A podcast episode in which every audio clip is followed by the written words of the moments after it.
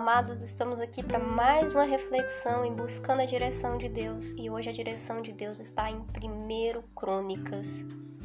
Naquela mesma noite, verso 7, capítulo 1. Naquela mesma noite, Deus apareceu a Salomão e lhe disse: Pede o que queres que eu te dê. E Salomão disse a Deus: Tu usaste de grande benevolência para com meu pai Davi e a mim me fizeste rei em seu lugar. Agora, pois, ó Senhor Deus, confirme-se a tua promessa dada a meu pai Davi, porque tu me fizeste rei sobre um povo numeroso como o pó da terra.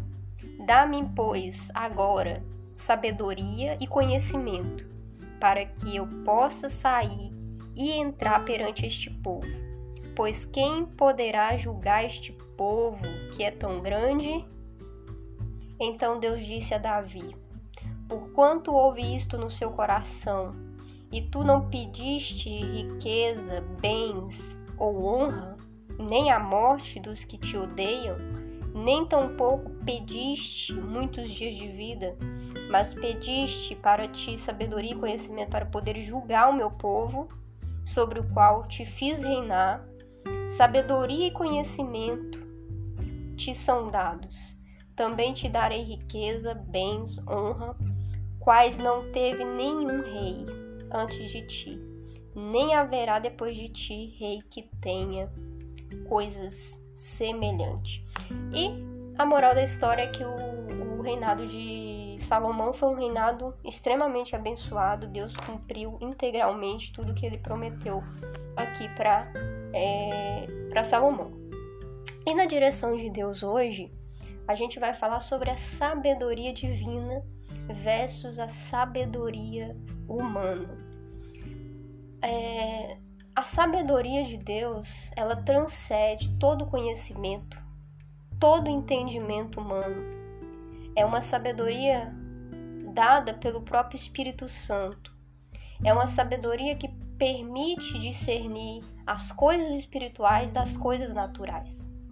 Porque o homem tolo, ele anda pelo natural. Ele não enxerga uma realidade que transcende essa realidade física. A única coisa que existe é apenas um plano onde coisas acontecem e a vida é isso mesmo, né?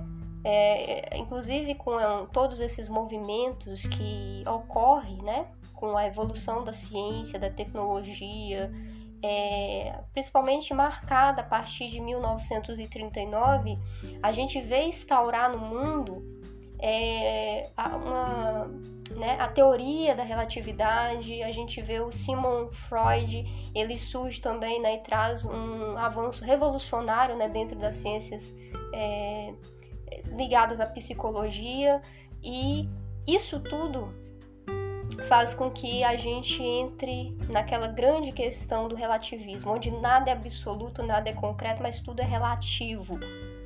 E isso é um risco, é um perigo espiritual muito grande para nossa vida. Por quê?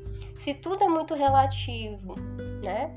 Aí a gente pega aquela corrente também luminista, né? Que também traz é, um pouco dessa questão é, da ciência, né, pautada como os nossos principais fundamentos, né, explicação da realidade que nos cerca, aí a gente é, se vê apanhado de muito conhecimento, de muito embasamento. Não estou aqui defendendo a ignorância, tudo isso é muito importante, né? Sem esse conhecimento, é, a gente não teria, né, caminhado, digamos, para ter muitas ferramentas, né? É aquela coisa, é a ciência do bem e do mal. O problema não é as ferramentas ou tudo que evolui no sentido de inovação, de tecnologia que facilita, né, a vida, a nossa vida, que muitas vezes coopera até para que a gente tenha, né, de certa maneira, um bem-estar a ponto de elevar a expectativa de vida. Não, né, não há né, o, o grande problema nisso. O problema é que a gente muitas vezes se apondera né, deste conhecimento e daquilo que é produzido externamente por meio né, do, né, de todo esse fluxo que se dá ao longo do tempo e a gente, quando a gente percebe, a gente está anestesiado para as coisas espirituais. Então a nossa vida ela fica muito pautada na realidade, é, numa realidade muito natural, muito física, né? E a gente não tem a oportunidade de adentrar nas coisas espirituais para experimentar essa realidade que transcende a realidade natural, né, das coisas palpáveis, né, que é, ocorre. E isso é muito lamentável, porque quando você vai para, né, para esse viés específico, você pode correr o risco, né, de achar que sabe, de achar que entende, de, sabe, de achar que tudo, absolutamente tudo já está pronto e acabado, né? E isso é um grande equívoco, né? Por acreditar dessa maneira, é que há, há um declínio muito grande dentro, é, dentro de muitas das contradições que a gente vê da nossa realidade, né? uma realidade complexa e extremamente contraditória, ela está muito nessa incapacidade humana de ser mais sensível para aquilo que ele verdadeiramente é, que é um ser espiritual, né? E aí a gente vê o que? Apenas coisas que que empurra, né? Que faz desmoronar esse homem espiritual e esse declínio espiritual reflete nessas contradições que a gente vê, né? De dor, de sofrimento, desigualdade, é, incompreensão, falta de perdão, enfim, a gente vê aí uma realidade à nossa frente nada fácil, né? Quer ver com mais nitidez do que eu estou falando, assiste um telejornal. Já tem muito tempo que eu não assisto porque eu não me sinto bem, né? Porque é tanta notícia negativa, é tantas, é tantas coisas que ocorrem, você fica pensando, meu Deus, mas por que isso, né? Por que isso está dentro do homem? Por que isso? Quer dizer, é como se tivesse de fato anestesiado, né? Para para estar fazendo tudo essas, é, todas essas atrocidades, né? Que a gente vê. E por outro lado, é, o que faz o homem estar tão anestesiado? Muitas vezes pode estar associado né, naquela questão que eu havia levantado do relativismo ou da confiança assoberbada em relação ao conhecimento, em relação àquilo que é, acha-se já ter sido definido, pronto, acabado por meio do conhecimento científico ou do, da confiança né, em ferramentas é, tecnológicas é, e assim por diante. Enfim, é como se realmente não pudesse perceber algo além disso, né? Só que aí vem a questão da sabedoria, uma sabedoria que transcende o conhecimento, os âmbitos é, do conhecimento, né, que se diz elevado, que a gente vê dentro das academias, do conhecimento que se diz elevado, que a gente vê é, passear diante da gente, né, por meio das ferramentas é, dos, dos aparelhos que hoje a gente tem. Não, eu prefiro usar a palavra ferramenta que a gente tem à nossa disposição, que coloca a nossa vida diante de um mundo de informação muito grande. E ainda assim, esse conhecimento vasto que a gente tem, como eu estava dizendo anteriormente, coloca a gente no abismo. No entanto, a sabedoria de Deus ela transcende tudo isso. E diferente da sabedoria humana, que nos coloca no abismo, a sabedoria divina ela nos tira do abismo. Por quê? Porque ela faz com que a gente se volte para aquilo que verdadeiramente a gente é, a nossa essência espiritual. E quando a gente se volta para essa essência espiritual, todas as coisas elas começam a ter um significado diferente. Quer dizer, você não consegue mais olhar para a sua realidade sem ter aquele ponto de vista da realidade que transcende a realidade natural e que vem de Deus. O Espírito Santo ele concede para você uma compreensão, um nível de, de, de compreensão que você se vê, digamos, convidado a sair da Matrix. pra quem já assistiu esse filme é muito legal, né? A gente vai assistindo, assistindo, assistindo aí, a gente, enfim, é bem, bem interessante pensar nisso. Mas é, a Matrix que eu falo é essa Matrix, é, essa Matrix que a gente acha que tudo é apenas o físico, né? o material, a, a realidade que nos cerca. Mas aí a gente sai e a gente percebe que não, que a verdadeira realidade, a verdadeira realidade está embasada nas coisas espirituais. Então se manifesta ali a sabedoria divina na nossa vida a gente não mais olha, né, sobre uma perspectiva rasa o que é elementar, mas a gente começa a valorizar de uma maneira profunda o que verdadeiramente é elementar. E aí a gente vê uma inversão muito grande, né? Na palavra de Deus a gente encontra é, dizendo que a sabedoria de Deus ela é loucura para o homem, e a sabedoria do homem é loucura para Deus, né? E é mais ou menos isso que ocorre nesse processo, nesse processo. E aqui nessa passagem que a gente está lendo, a gente vê que Salomão, quando ele ele vem falar com Deus, que, que né, pedir algo a Deus, ele ele vai fundo. Ele percebe o que verdadeiramente era elementar o que verdadeiramente é, fazia total diferença na circunstância que ele estava inserido. Quer dizer, ele estava com um desafio muito grande de ser rei sobre Israel, um rei sobre uma nação numerosa. Só que ele não encarou isso sobre o prisma é, natural, digamos, humano que talvez uma pessoa encararia. Eu fico me perguntando se você pudesse ter essa oportunidade, eu não digo de liderar uma nação, mas de liderar qualquer grupo, organização que for colocado diante de você e disser, bem, você vai exercer a liderança sobre essa, essa organização, sobre esse grupo de pessoas, qual é o posicionamento que geralmente é, é despertado né, no ser humano? É principalmente o posicionamento do ego humano, aquele ego que diz, bem, é, os meus méritos, a minha capacidade, é, o que eu posso fazer, as ferramentas que eu posso usar, tudo aquilo né, que eu posso mover para alcançar os objetivos e metas que de alguma maneira possam interessar esse conjunto de pessoas, né, seja em uma organização, seja em uma, em uma equipe, né, em um grupo de pessoas. E você vai com a força do braço, certo? Isso é o natural. Você vai buscar aquelas metas, você vai é, utilizar as melhores ferramentas e você vai partir para cima.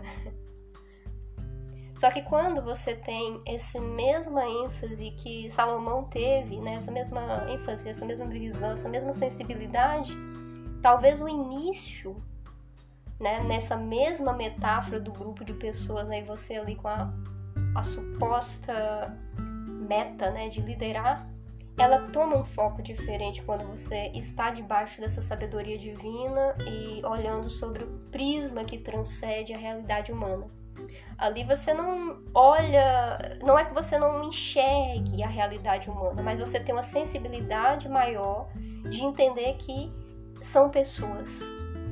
De entender que são pessoas e que cada pessoa carrega em si sonhos, propósito, e que você, sendo sal e luz, assim como a palavra diz que somos e nascemos para ser, a sua missão ela é muito maior, o seu desafio vai ser muito maior, não vai ser simplesmente estar à frente de um grupo de pessoas, não vai ser à frente, não vai ser apenas estar à frente de uma organização, por exemplo, como eu estou usando o um exemplo, mas você vai enxergar que se Deus te levantou para estar ali naquela posição, então você tem uma missão. Você vai cuidar, né, de pessoas, você vai estar ali, né, para defender, né, o é, os resultados que você busca, sim. Defender os interesses da organização você está, sim. Mas em nenhum momento você ignorará a verdade de que o que você tem na sua frente são vidas, são almas, são pessoas e que essas pessoas são dirigidas por um ser maior, que é o próprio Deus. E que por isso, né, é, toda a sua jornada, toda a sua história só vai fazer sentido se ele estiver te dirigindo, se ele estiver te dando sabedoria, se ele estiver te concedendo essa sabedoria e esse conhecimento para discernir e para poder fazer de uma maneira alinhada, principalmente, né? Com aquilo que está no coração de Deus, para que você realize naquele lugar, naquele contexto, por meio daquelas pessoas.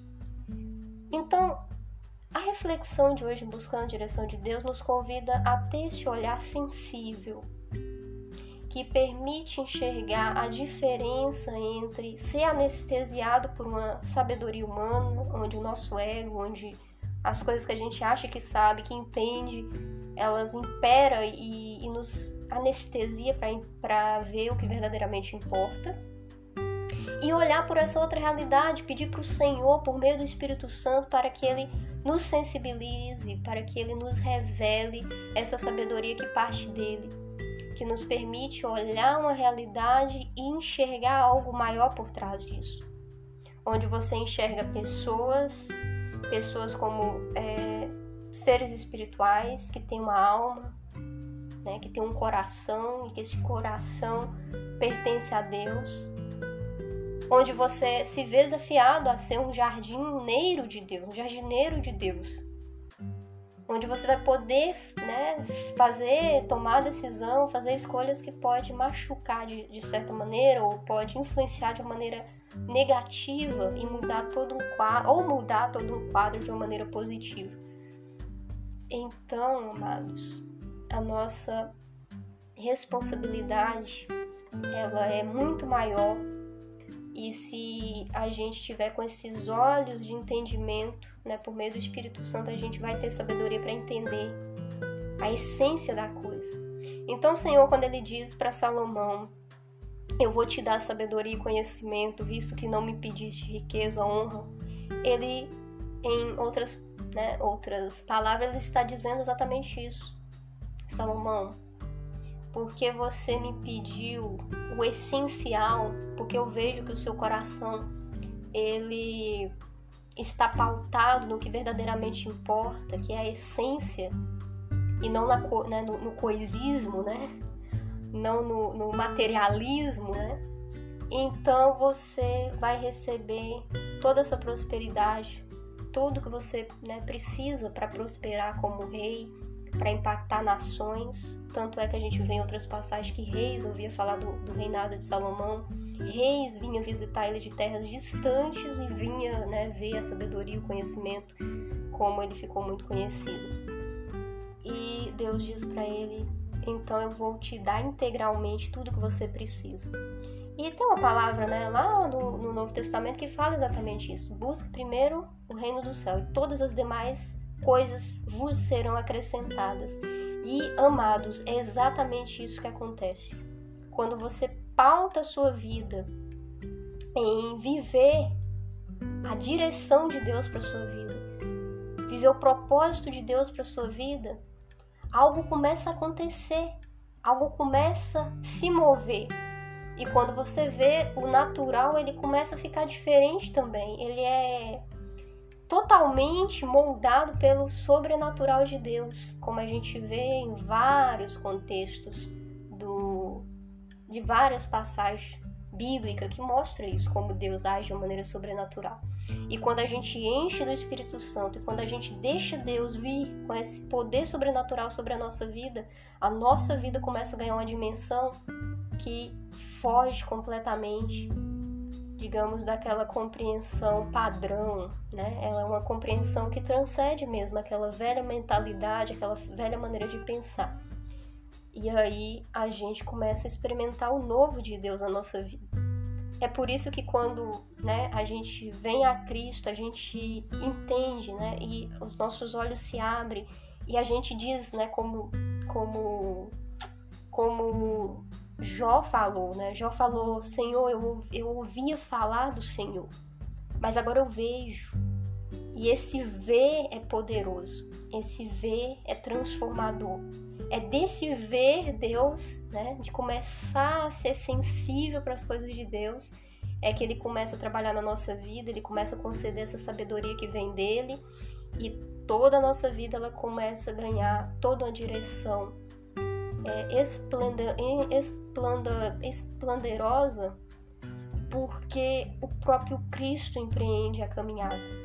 É uma caminhada em direção ao desenvolver, aperfeiçoar espiritualmente. Amados, o áudio tá ficando um pouco longo, então eu vou encerrar por aqui. É uma reflexão muito linda. Muitos elementos a gente pode extrair dessa passagem, mas a principal direção de Deus é que você busque essa sabedoria de Deus para viver de uma maneira ampla, de uma maneira plena, toda a realidade que Deus delineou para a sua vida. Amém?